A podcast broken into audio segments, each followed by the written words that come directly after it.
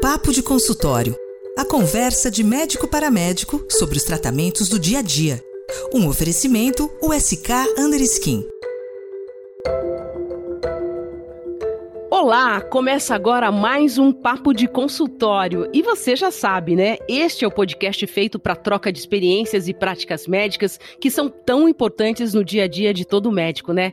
Eu sou Eliane Leme e hoje o assunto interessa todo mundo: os tratamentos anti-idade. Quer ver só como interessa todo mundo mesmo? Olha só os números. Enquanto nos últimos cinco anos o mercado global de dermocosméticos cresceu 16,6%, atingindo mais de 14 bilhões de dólares em 2019, no Brasil, o número registrou elevação de 57,5%, passando de 1 bilhão e meio de reais em 2014 para 2,4 bilhões no ano passado, isso segundo a Euromonitor International.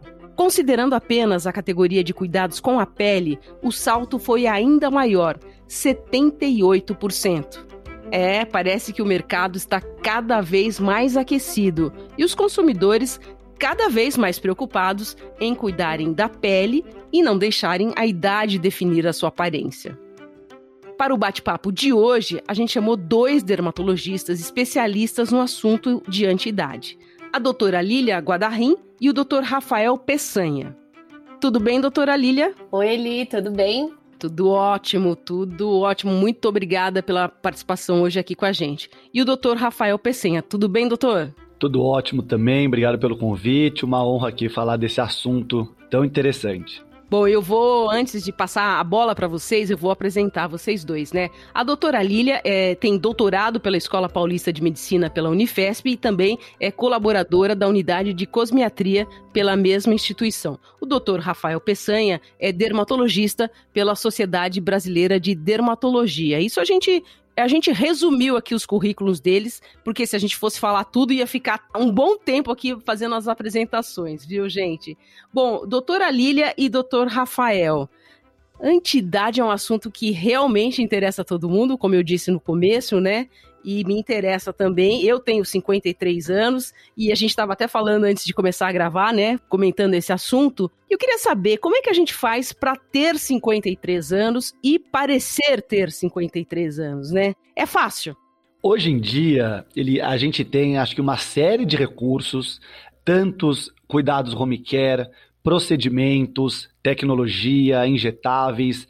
Então hoje dá sim, né, o que a gente estava conversando aqui antes, mas o ideal é a gente ter 53 e parecer um 53 bem cuidado, não 53 querendo parecer 40, 43, né? Doutora Lília, o que, que a senhora acha? Não, concordo super, né? Acho que muito mais é você ter a idade que você tem e que a idade não chame atenção, que você pareça uma pessoa saudável e bem de vida e que os sinais de envelhecimento não definam a sua aparência ou a sua personalidade. Bom, gente, o principal objetivo do podcast são as trocas de experiência, né, as práticas médicas que a doutora Lília e o doutor Rafael têm aí nos consultórios. E a ideia, então, é que eles conversem a respeito é, das últimas é, experiências que eles tiveram e que eles podem aqui trocar, conversar e dividir isso com o ouvinte do Papo de Consultório. Então é com vocês, doutora Lília e do Rafael, fiquem à vontade. Rafa, acho que a gente pode começar do começo, né? Vamos começar falando de skincare? Queria começar te perguntando que ativos são os principais na sua prática de skincare, se você prefere produtos prontos ou manipulados. E já vou engatar uma pergunta de se você prefere rotinas mais complexas ou rotinas minimalistas mais práticas. Me conta o que, que você faz na sua prática. Ótimo começar por aí. Eu acho que é o início, né? Quando a gente começa a nossa consulta, isso de entender o que o paciente faz, se ele tem uma rotina. Eu sempre falo que quando ele tem uma rotina, independente independente dos produtos, é bem mais fácil. Eu acho que o mais difícil é a gente colocar na cabeça do paciente que não tem hábito de começar a usar. Sou a favor de uma rotina mais simples, confesso, mais prática. Hoje em dia, é, eu acredito que a grande maioria das pessoas, óbvio que vai ter a, as exceções, mas a gente não quer ficar tanto tempo nisso, fazendo a rotina. Tem algumas pacientes que gostam, que levam 30, 40 minutos, ótimo, mas eu acabo direcionando sempre para uma rotina um pouco mais simples. Você também gosta dessa mais simples, gosta de mais produtos? Eu concordo super com você. Acho que tem pacientes que gostam de mais etapas, mas eu até costumo falar que eu sou muito objetiva. Eu falo foco no que importa e vamos nos ativos clássicos que realmente funcionam. Exatamente, eu falo e eu até falo, eu prefiro que você use poucos produtos, mas use, do que eu te passar uma receita com 10 cremes e você ficar com preguiça, usa uma, duas semanas e depois desiste. Concordo super. O que eu falo para os pacientes que eu considero uma rotina simples é uma rotina de quatro, cinco passos, que entraria uma higienização com sabonete, um hidratante, algo separado para os olhos, normalmente eu gosto, e de manhã uma vitamina C com filtro e à noite algum ácido com anti-age. Então, normalmente varia, óbvio, de cada indicação, mas na grande maioria eu direciono para esses tipos de, de ativos. E de ácidos, que ácidos você costuma usar? E se você prefere os produtos que já são prontos ou você lança a mão dos manipulados? Me conta. De ácidos, eu acho que o nosso grande aí, o principal aliado é o retinóico gosto muito dele, uso muito ele em diversas concentrações. Depois, num segundo momento, vou para um glicólico. Não sou tão fã do mandélico, gosto de um salicílico, então depende muito ali é, do tipo de pele, mas gosto bastante de ácido. Depende muito isso de manipulado e pronto, que, que também costumo falar para os pacientes. Quando tem os dois ativos exatamente iguais, pronto e manipulado, eu prefiro pronto. Tá? Então, quando não vai ter nenhuma variação, nenhuma mudança, nenhum ativo novo, eu prefiro pronto. Mas quando eu quero acrescentar, às vezes, um outro tipo de clareador, dois tipos de ácido que a gente não encontra no mercado junto, aí eu acabo manipulando. É, na minha prática, eu sempre prefiro os produtos prontos. Eu acho que a estabilidade é maior, a validade é maior, é mais prático para os pacientes. Então, então, eu tento fazer essa combinação a partir de é, produtos do mercado, já que eu acho que fica mais fácil. E você de cara, você já passa alguma coisa para pescoço, para colo? Você começa devagarinho? Eu sempre peço para focar no rosto. Quando ele vem com uma queixa, quando ela vem com uma queixa específica, pescoço, colo, aí eu direciono um creme. Eu normalmente não coloco numa primeira indicação, uh, e eu explico também que eu falo, quando ela estiver fazendo isso muito bem, eu vou dificultando. E aí a gente vai acrescentando, talvez alternando dois ácidos à noite, acrescentando um para pescoço e colo, um para mãos, mas não numa, numa primeira consulta. Faço assim também, eu ainda falo que se o paciente sai com uma receita de 15 etapas, ele olha olha aquilo, dá uma preguiça, ele não faz nenhuma. Então eu vou acrescentando aos pouquinhos conforme as coisas já estão bem estabelecidas, né? E você tem alguma mudança assim específica ou mais importante que você faz de rotina entre pacientes masculinos e femininos? Na rotina do homem, eu acabo simplificando mais ainda. Então, aquilo que eu tinha comentado dos cinco passos, normalmente eu deixo um sabonete para rosto, eu tenho um paciente que acaba usando a maioria, sabonete do corpo para rosto e, e, coloco, por exemplo, na maioria é, coisa noturna. Então não deixo nada durante o dia, óbvio, aí tentar um filtro solar. Confesso que não é a maioria que eu consigo ali conscientizar isso da importância durante o dia, é, mas eu foco mais realmente na noite. Então deixo um para olhos e um para rosto e ponto. Falo que ele vai levar 30 segundos de manhã e um minuto à noite e tá suficiente. Você sabe que para homem eu acho que os produtos multifuncionais aí, que eles são indicados perfeitamente mesmo. Então, quanto mais etapas a gente conseguir juntar em um passo só é melhor, né? Mas eu brinco com os meus pacientes masculinos que se eles passarem protetor solar, tá maravilhoso, perfeito, e meu, meu trabalho tá feito. Mas a gente vai acrescentando as etapas conforme a gente consegue, né?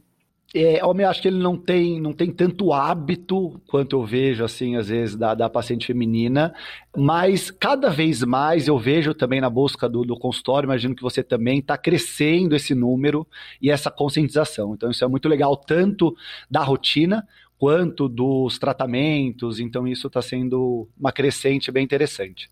Acho que isso é uma tendência mesmo, também observo na minha prática, e eu sempre falo para todos os pacientes, mas para homem mais, que a pele gosta quando a gente gosta dela.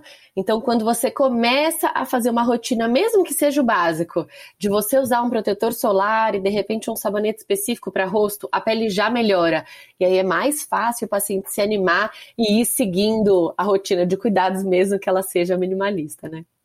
Sim, ele começa usando, né? Até a própria paciente, eu peço assim, espera um mês, tenta um mês, porque você vai ver a mudança, vão comentar da sua pele. Então passa esse início que você não vai ver tanta diferença, é normal, não desista, mas depois vale a pena seguir. Concordo com você. E Lilia, me fala uma coisa. Quando a gente vai também para a rotina skincare, tratamento em casa, hoje em dia está se falando bastante dos tratamentos orais, né? Tanto questão de antioxidante, colágeno, é uma dúvida também comum. E queria saber como que você faz na sua prática, se você usa, se você manipula, se tem preferência por algum ativo específico. Você sabe que aqui, Rafa, eu sempre gosto de explicar para os pacientes que os tratamentos orais são adjuvantes. Eu acho que eles podem trazer valor ao nosso tratamento, mas não acho que seja uma indicação essencial e eu também não acho que seja uma indicação universal. Então, assim, indo por etapas, eu acho que o colágeno hidrolisado, e aí de antioxidantes, de colágeno, de todos os suplementos também, assim como na minha rotina de skincare, eu sempre prefiro os produtos que já são prontos. Com relação ao colágeno, o que a gente tem de estudo, então são pacientes de 35 a 65 anos mais ou menos, a gente tem é, resposta clínica depois de 8, 12 semanas, então esse em geral é o meu tempo de teste. Eu peço para o paciente usar esse tempo e ver se ele sente bastante diferença. Eu sempre tento ir para uma das duas patentes que são estudadas e eu tento focar no que a gente tem comprovado de benefício clínico, que é melhora de hidratação, melhora de elasticidade da pele, de densidade dérmica. Eu acho que isso pode ser interessante em alguns perfis de pacientes. Como você vê na sua prática? Você costuma usar? Costumo usar. Normalmente nos orais eu acabo manipulando um pouco mais. Acredito que as concentrações, é, até a combinação dos ativos que a gente tem hoje prontos acaba sendo um pouco limitada, mas gosto bastante. O que, você te... combina na sua prática? Putz, Silício, gosto bastante. Coloco o colágeno e o hidrolisado ali, o verisol, acho fantástico. Uh, gosto de clareadores tipo picnogenol, polipódium. Uh, e essas concentrações, eu acredito também quando a gente passa vários separados, uh, acaba sendo muita cápsula. Então eu tento isso dar uma concentrada. O que eu ia te perguntar, na verdade, do colágeno é se, por exemplo, você acaba priorizando quando às vezes o paciente vai fazer algum procedimento que estimule colágeno, seja um bioestimulador ou um ultrassom microfocado, ou independente disso, como que você associa? Ou associar sempre para um, nunca para outro? Você sabe que a resposta de ouro na medicina é depende, né? Então, assim, eu acho que pacientes que vão ou estão no consultório para procedimentos de estímulo de colágeno, eu acho que é uma indicação interessante, sim. Mas eu acho que os, os suplementos com colágeno, a, melhor indicação são pacientes que têm uma baixa ingesta proteica, pacientes pós-cirurgia bariátrica, pacientes com uma flacidez muito importante. Então, eu vou pelos tratamentos que eu proponho, mas eu também vou muito pelo perfil de paciente, sabe? É, de outras coisas, os antioxidantes, então assim, piquenogenol eu acho que é bem interessante em pacientes com melasma, o polipódium leucatomas eu acho que vale a pena em pacientes que tenham história de câncer de pele, de erupção polimorfa luz, então eu uso de uma maneira, é, uma indicação mais específica, sabe? E outro antioxidante que eu acho que tem umas respostas é, que são interessantes é a astaxantina, que é um carotenoide, mas que é um carotenoide bem seguro. Eu sempre chamo atenção quando a gente pensa em antioxidantes que alguns antioxidantes por uso muito prolongado, isso pode trazer risco. Então, eu uso antioxidantes em indicações específicas e eu sempre faço alguns períodos de antioxidantes. E outro ativo que agora está super na onda é o ácido hialurônico, né? Que a gente já ama injetável, a gente adora ele tópico e agora a gente tem o ácido hialurônico oral, mas que parece que o grande benefício dele é a hidratação da pele, né? O ácido hialurônico oral vem sendo usado no Japão já desde dos anos 2000, do começo dos anos 2000, mas parece que o, o grande benefício dele é justamente melhorar a hidratação. Você costuma usar na sua prática? Costumo, uso também já há um tempo hialurônico. É, eu faço uma, um combo ali, vamos falar assim, uma conjunto ali de ativos, mas todos esses acabo usando e faço bastante isso que você mencionou também, de ir trocando. Eu nunca gosto de deixar uh, o mesmo por muito tempo, mas normalmente a cada uh, três, seis meses mudar um pouquinho a fórmula, tanto para isso quanto para ter outro benefício, né? E eu, eu não sei se você recebe também, mas eu recebo algumas pacientes, às vezes, se queixando, por exemplo, de uma flacidez no corpo todo, que está tomando colágeno há um ano e não viu diferença nenhuma. Sim, esses são casos daqueles maravilhosos, né? Mas você sabe que eu acho que a melhor saída para isso, e eu já tendo a fazer isso mesmo antes da paciente é, se frustrar com o tratamento, né? Eu explico o que a gente tem de benefício. Então, eu falo: olha, para a flacidez do corpo inteiro, qualquer tratamento não vai ser incrível, né? Porque se a gente for fazer bioestimulador, não dá para fazer no corpo inteiro, se a gente for fazer tecnologia, não dá para fazer no corpo inteiro. E imagina que você está tomando um suplemento com colágeno, esse colágeno não vai se é, localizar ali naquela flacidez do braço que te incomoda, aquela flacidez do jaw que você se irrita, né? Então, eu acho que a melhor saída nisso é uma boa conversa durante a consulta. Então, eu explico, eu falo: olha, o que a gente tem na literatura atualmente, os estudos mostram um aumento médio de 7% na elasticidade. O 7%, se você achar, olhando no espelho, que isso melhorou, maravilhoso. Mas às vezes, apesar de você ter melhorado, você não percebe isso clinicamente. Tem um estudo que mostra, por exemplo, uma diminuição do relevo da celulite em 11%. Isso é uma melhora, mas às vezes o paciente não percebe isso. Então eu já gosto de me antecipar a essa reclamação e eu já abro o jogo com as cartas todas à mostra, falando: olha, a gente tem isso, vamos ou não? Porque eu acho que também, querendo ou não, acaba sendo um investimento e aí o paciente escolhe se ele está disposto a tentar aquilo ou não. E esses suplementos orais, eu acho que a gente tem os dois perfis mesmo, né? Tem paciente que ama suplemento e se sente super fazendo uma coisa um bem para sua saúde, para sua pele, e tem paciente que detesta, que se enjoa com os sabores, que não gosta de tomar, muitos desses são em pó, então os pacientes se enjoam. Eu acho que eu abro bem o jogo para o paciente decidir junto comigo se a gente vai ou não, né? Excelente. E na sua prática, você, costuma fazer essas manipulações? Você faz em cápsula, você faz sachê, você faz goma? O que, que você apronta? Quando é só colágeno, é, normalmente eu subo, né, que eu coloco 2.500 miligramas, então ou sachê ou goma mas quando vai para antioxidante, alguma coisa assim, aí eu prefiro cápsula. Sempre explico, tem paciente que odeia sachê, mas eu falo, ó, se a gente for fazer essa fórmula, vão dar 8, 10 cápsulas, tudo bem? Ah, não, doutor, é muito, então daí a gente simplifica. Sem contar aquelas que compram fora do Brasil ou compram pela internet, daí fala, não, era oito cápsulas, mas eu acho muito, então eu tomo só uma. Você vê esses casos também? Direto, direto. Fala, é, não, acho que não precisa disso, aí depois não dá resultado, né? E de tecnologias, Rafa? O que, que você costuma usar de tecnologia? Quais são os seus protocolos queridinhos aí que você consegue a melhor resposta, as melhores respostas? Na abordagem do envelhecimento? Normalmente, eu acho que quando, sempre quando a gente vai pegar envelhecimento, né, primeiro diferenciar ali que plano que está acontecendo esse envelhecimento. Hoje a gente tem tratamentos para tratar todos os planos, desde epiderme, derme, um subcutâneo, a parte muscular, então bem legal. Uh, e em geral, numa flacidez, é, eu começo de baixo para cima, vamos falar assim, eh, pensando num tratamento um pouco mais profundo. E gosto muito do ultrassom microfocado. É, a gente tem também é, é, radiofrequência, que eu acabo indo um pouco mais para corporal, mais para rosto. E eu adoro, eu falo isso com o paciente, quando eu me surpreendo com alguns resultados. Então, esse foi um que desde, acho que a gente está uns três anos, as, tem casos que eu me surpreendo. É, então eu explico isso para o paciente que sempre melhora, é, mas o que vai variando de cada um é o grau dessa melhora. Você gosta também do ultrassom?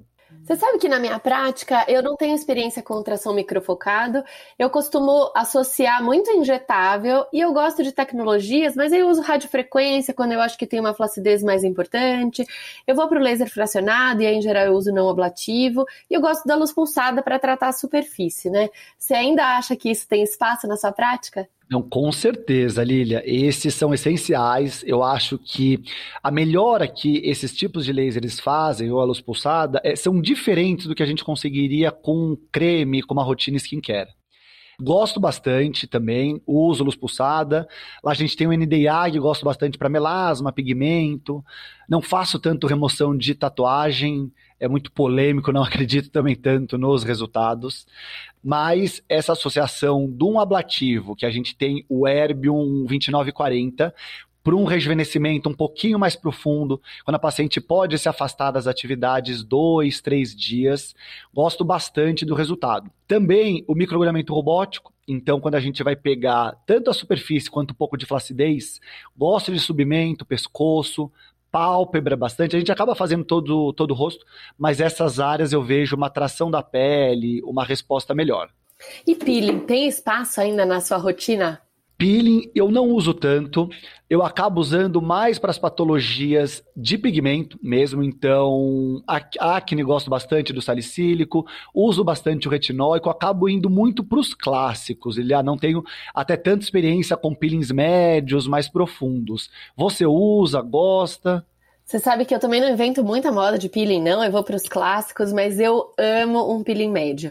Pensando em abordagem de envelhecimento, se a paciente está disposta a ficar uma semaninha com o rosto muito ruim, eu sempre brinco que tem que ficar arrumando gavetinha, né? É, como o Gabriel Gontijo lá de Belo Horizonte fala, ele fala tem que ficar uma semana arrumando gavetinha. Ele fala disso para o CO2, mas eu me aproprio dessa analogia para o peeling médio eu acho que é um procedimento que tem uma resposta surpreendente.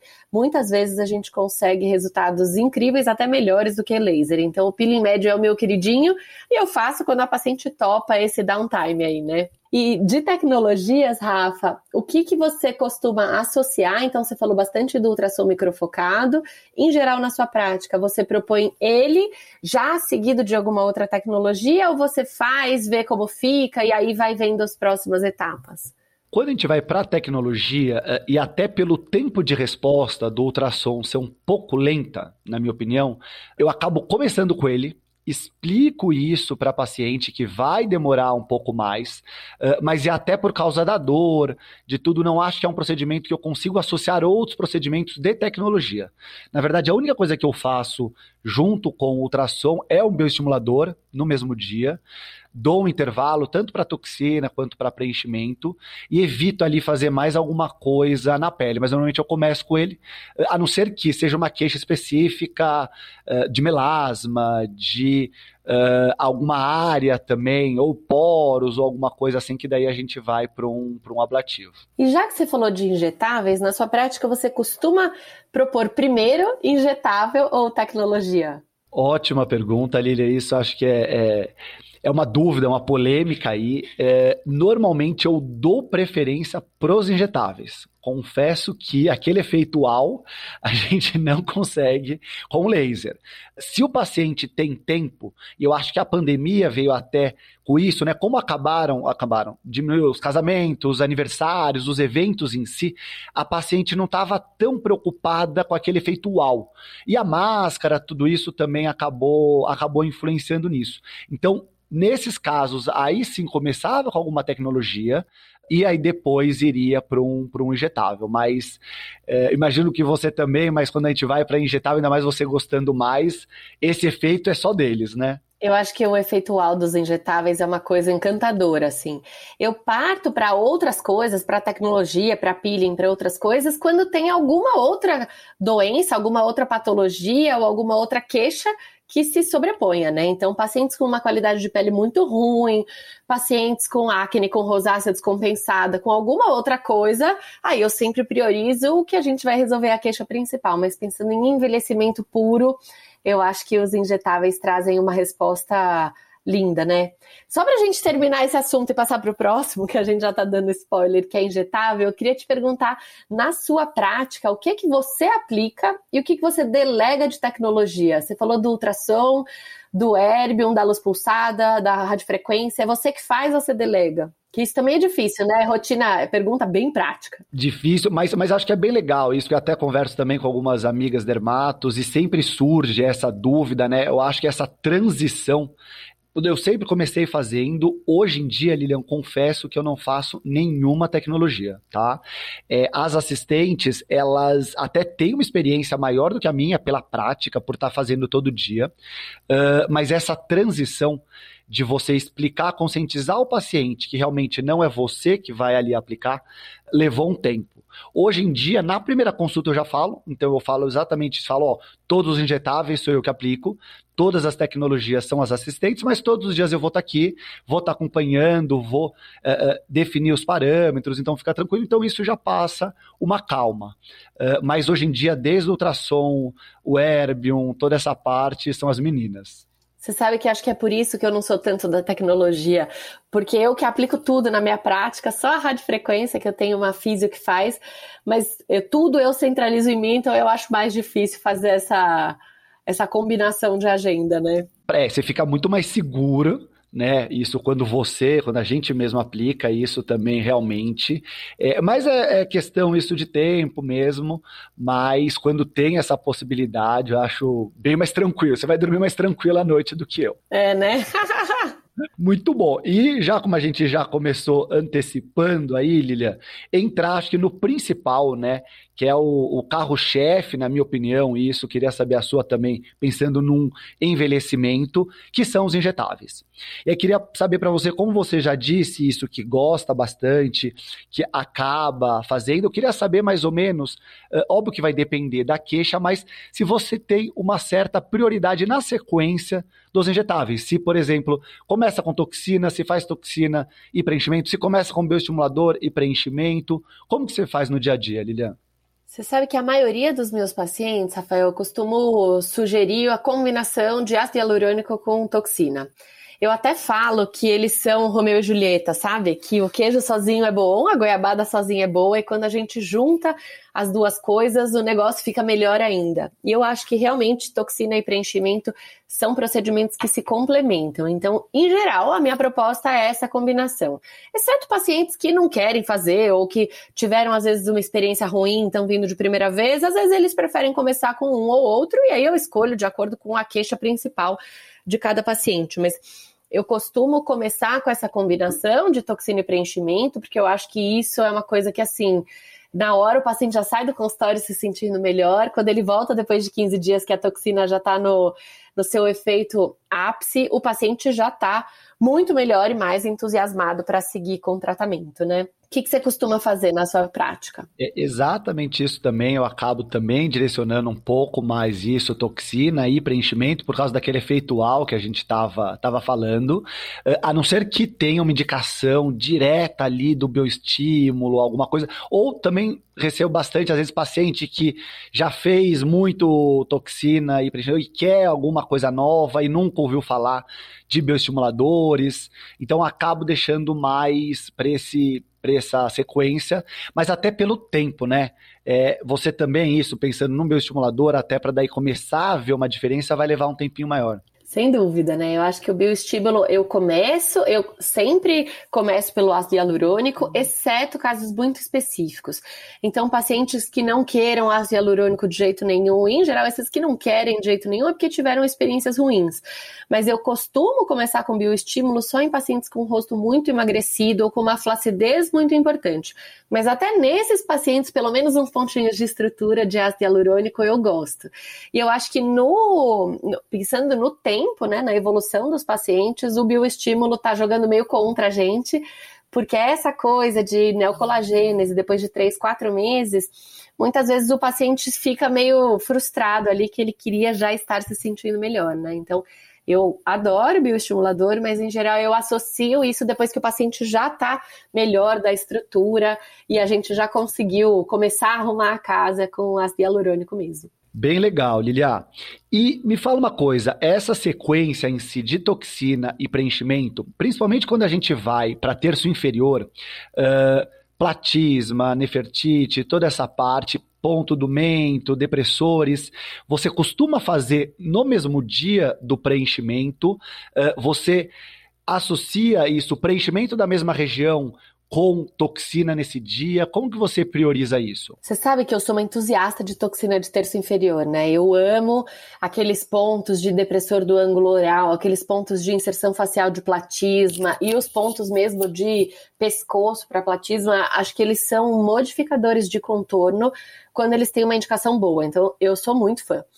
De associar na mesma sessão, não vejo grandes problemas. Eu acho que isso depende, primeiro, do nosso tempo no consultório. Então, quando eu estou um pouco mais apressada, eu falo, vamos fazer a toxina, no retorno a gente faz o preenchimento, porque eu ganho um pouco mais de tempo e aí a gente já ganha esse efeito de definição mesmo. E eu acho que também depende do planejamento, né? Se é um paciente que já está bem estruturado de terço médio e a gente está indo para terço inferior, a princípio não vejo grandes problemas, não. Você costuma associar os dois na mesma sessão? Costumo. E aí, normalmente, eu faço até, priorizo também sempre antes da sequência de preencher primeiro, porque às vezes acaba moldando um pouco ali alguma coisa. E aí, depois, no, no mesmo dia, e aí logo na sequência já ir para toxina. E preenchimento de terço superior, você associa junto? Porque lá antigamente, numa época que nem era nossa, falava muito que toxina era terço superior e preenchimento terço médio, né? Mas acho que cada vez mais a gente vê que pode ser tudo em todos os lugares que a gente consegue resultados melhores. Como você vê isso? Terço superior também, sempre acho que, pelos riscos, por tudo, sempre uma polêmica, mas eu preencho. Gosto do resultado de têmpora. A gente consegue sim uma elevação ali da cauda da sobrancelha. Eu demorei um pouco para daí conseguir perceber isso, mas gosto. Front, eu acabo preenchendo menos, então não é tão comum essa queixa. Eu acho que o paciente não uh, nota tanto é, até a têmpora também não acho que é uma queixa, mas aí quando a gente faz, ela gosta. E normalmente não faço na mesma sessão front preenchendo com toxina. Têmpora faço até ali pelo plano, mas não gosto tanto isso da front. E você, me conta aí um pouquinho, tanto isso do terço superior, e vou entrar também já numa polêmica aí de nariz. Se você gosta de preenchimento de nariz, se faz, porque o nariz acaba também entrando no, no processo de envelhecimento, né?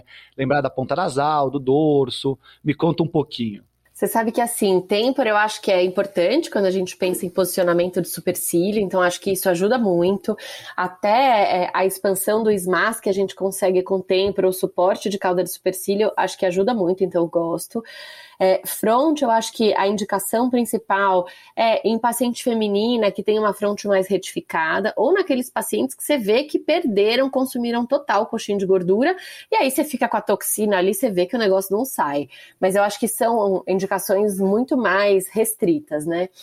Preenchimento de terço superior, eu falo que assim, eu sou fiz especialização em cosmiatria, falo tudo de MD codes, né, né? Mas duas áreas que eu não preencho por dinheiro nenhum nessa vida que minha coronária não me permite são glabela e nariz. Na verdade, o nariz no processo de envelhecimento, realmente acho que isso é uma coisa que a gente precisa levar em consideração. Eu gosto muito do preenchimento da fossa piriforme, mas preenchimento de nariz e de glabela, eu acho que a o risco, a gente não tem nenhum plano que é muito seguro, então apesar dos resultados serem incríveis, eu, eu resguardo as minhas coronárias e não faço. Você costuma fazer? Costumo fazer, é, é, faço, glabela nunca, não, isso também nem superficial, naquela linhazinha. É, às vezes eu uso até fio para esse tipo, depois acho que vale a pena também a gente falar um pouquinho, uh, mas nariz, dependendo do caso, quando tem a indicação ideal, uh, aí eu acabo preenchendo. E me fala uma coisa, e fios? Pensando isso, tanto fio de PDO, os fios de sustentação, você acaba também usando nesse arsenal, deixa para um segundo momento, gosta, não gosta? Me conta um pouquinho. Eu tenho a sensação de que fio é uma coisa que a gente, a ideia parece ótima, mas sempre isso vem e vai, porque a gente nunca consegue um efeito fio de sustentação, acho que a gente nunca consegue um efeito têncil como a gente gostaria. Então eu prefiro investir a, a minha energia e a, a, o investimento do paciente em estrutura mesmo, ácido hialurônico, bioestímulo, até ultrassom que eu não faço, mas eu encaminho para colegas que façam, então eu prefiro ir nesse caminho.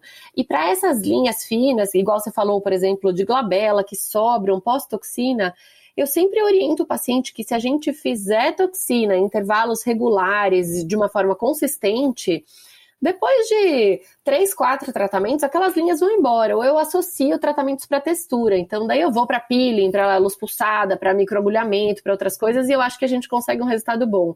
Não costumo indicar, não. Você faz?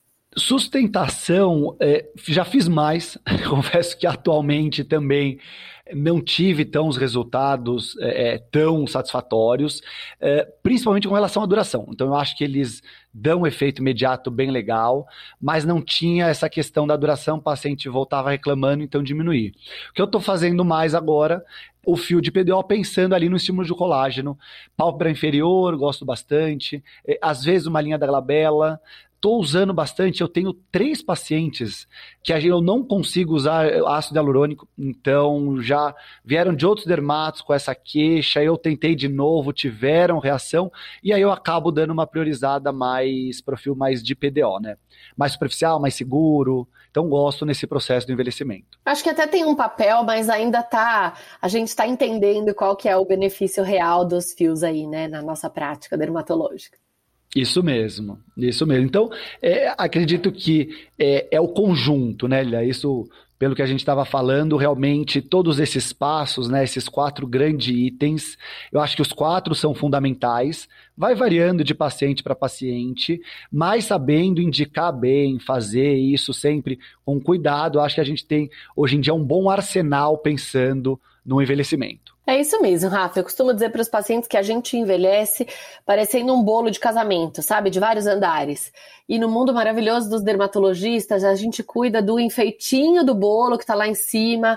Aí a cobertura tem que estar tá boa, a musculatura tem que estar tá ok, os coxinhos de gordura tem que estar, tá, assim, é, bem tratados. A gente tem que pensar na estrutura óssea. Então, no mundo maravilhoso dos dermatos, a gente combina uma estratégia ou várias para abordar cada uma dessas camadas, né? Mas eu acho que cada vez mais a gente percebe que o melhor resultado é a combinação de estratégias mesmo, que uma pele com uma boa qualidade é um primeiro passo para a gente conseguir um bom resultado no tratamento de envelhecimento e cada vez mais a gente tem conseguido resultados mais naturais e a gente quer tudo, né? A gente quer resultados naturais, resultados duradouros, se possível com procedimentos que não doam e que não tenham downtime. Os pacientes também têm uma expectativa lá no alto, acho que aos poucos a gente vai melhorando a cada vez mais, né? Muito bem, muitíssimo obrigada. E com essa ótima conversa, excelente conversa entre a doutora Lília Guadarrim e o doutor Rafael Peçanha, a gente encerra essa temporada do Papo de Consultório. A gente fechou aqui com chave de ouro, hein? Agora, é, além de tudo isso que vocês falaram, ser feliz ajuda também, né? É o principal, né? Eu acho que quando a gente tá bem com a gente mesmo, isso eu sempre falo, às vezes também ali deve receber algumas pacientes que não estão num estado emocional tão bem, não adianta fazer tudo que ela não vai se sentir bem. Então é muito mais a gente tá lá que realmente o ganho é, é enorme, né? A gente tá só ajudando, mas essa parte interna é principal. Sem dúvida! é isso mesmo. Bom, e se você não ouviu os outros episódios, vale a pena conferir os outros quatro encontros de especialistas proporcionados pela USK Underskin. Olha, a gente falou de queda de cabelo, de melasma, de acne e trouxemos as últimas novidades nos tratamentos dermatológicos. Isso sempre segundo especialistas que são referência. Ouça e compartilhe, tá bom? Foi um prazer te acompanhar por aqui. Tchau e até a próxima!